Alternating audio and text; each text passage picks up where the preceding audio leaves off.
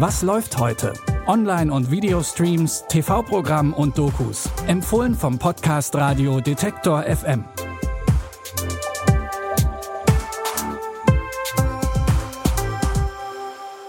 Wir sagen Hallo und willkommen zurück. Auch heute, am Donnerstag, den 9. Juli 2020, klicken wir uns wieder durch den Streaming-Dschungel und haben handverlesene Empfehlungen für euch. Zum Beispiel diese hier. Mitten in der Corona-Krise hat die ARD die Caroline Kebekus Show gestartet. Und was hat sich das gelohnt? Mit pointierten und gut durchdachten Mono- und Dialogen kommentiert die Comedienne das tagespolitische Geschehen. Und sehr erfrischend, sie scheut sich auch nicht davor, Haltung zu zeigen und auch anderen die Aufmerksamkeit zu überlassen. Aber es ist zu einfach zu behaupten, dass das ein amerikanisches Problem ist. Denn Rassismus tötet auch in Deutschland. Und damit müssen wir uns alle auseinandersetzen, auch wenn es weh tut. Und da die ARD bisher keinen Brennpunkt dazu gemacht hat, machen wir einfach einen.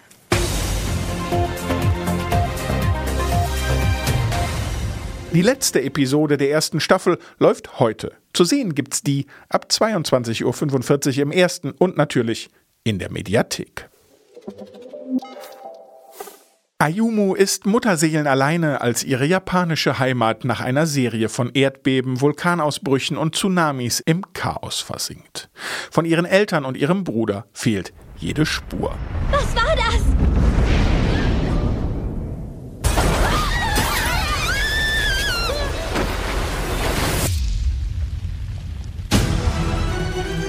Die ganze Stadt scheint zu brennen. Die Zahl der Flüchtenden liegt bei ungefähr 100 Millionen. Kommen Sie! Das kann doch nicht wahr sein. Dann heißt das, dass Japan doch absinkt? Wo seid ihr? Japan sinkt 2020 heißt die düstere Netflix-Anime-Serie.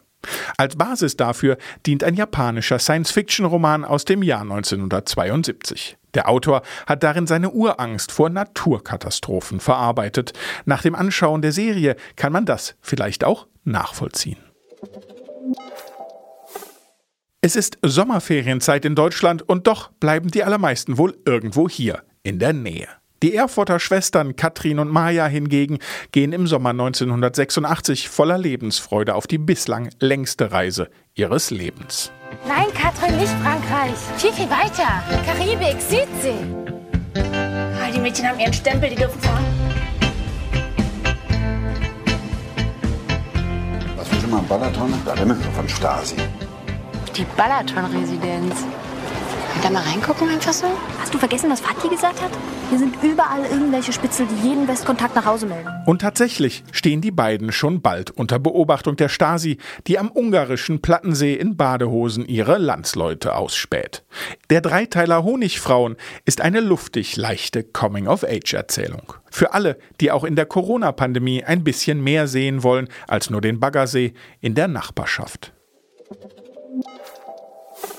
Und auch wir schnappen uns jetzt ein kühles Getränk und das Badehandtuch und verabschieden uns für heute.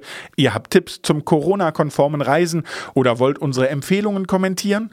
Schreibt uns an kontakt.detektor.fm. Bis dahin, wir hören uns. Was läuft heute? Online- und Videostreams, TV-Programm und Dokus. Empfohlen vom Podcast Radio Detektor FM.